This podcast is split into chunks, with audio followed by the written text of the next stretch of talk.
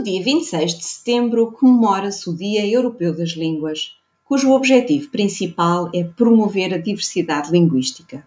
Assim, desafiamos-te a gravares num podcast com o teu telemóvel uma palavra à tua escolha em português, inglês, francês e espanhol, ou ainda noutra língua europeia à tua escolha.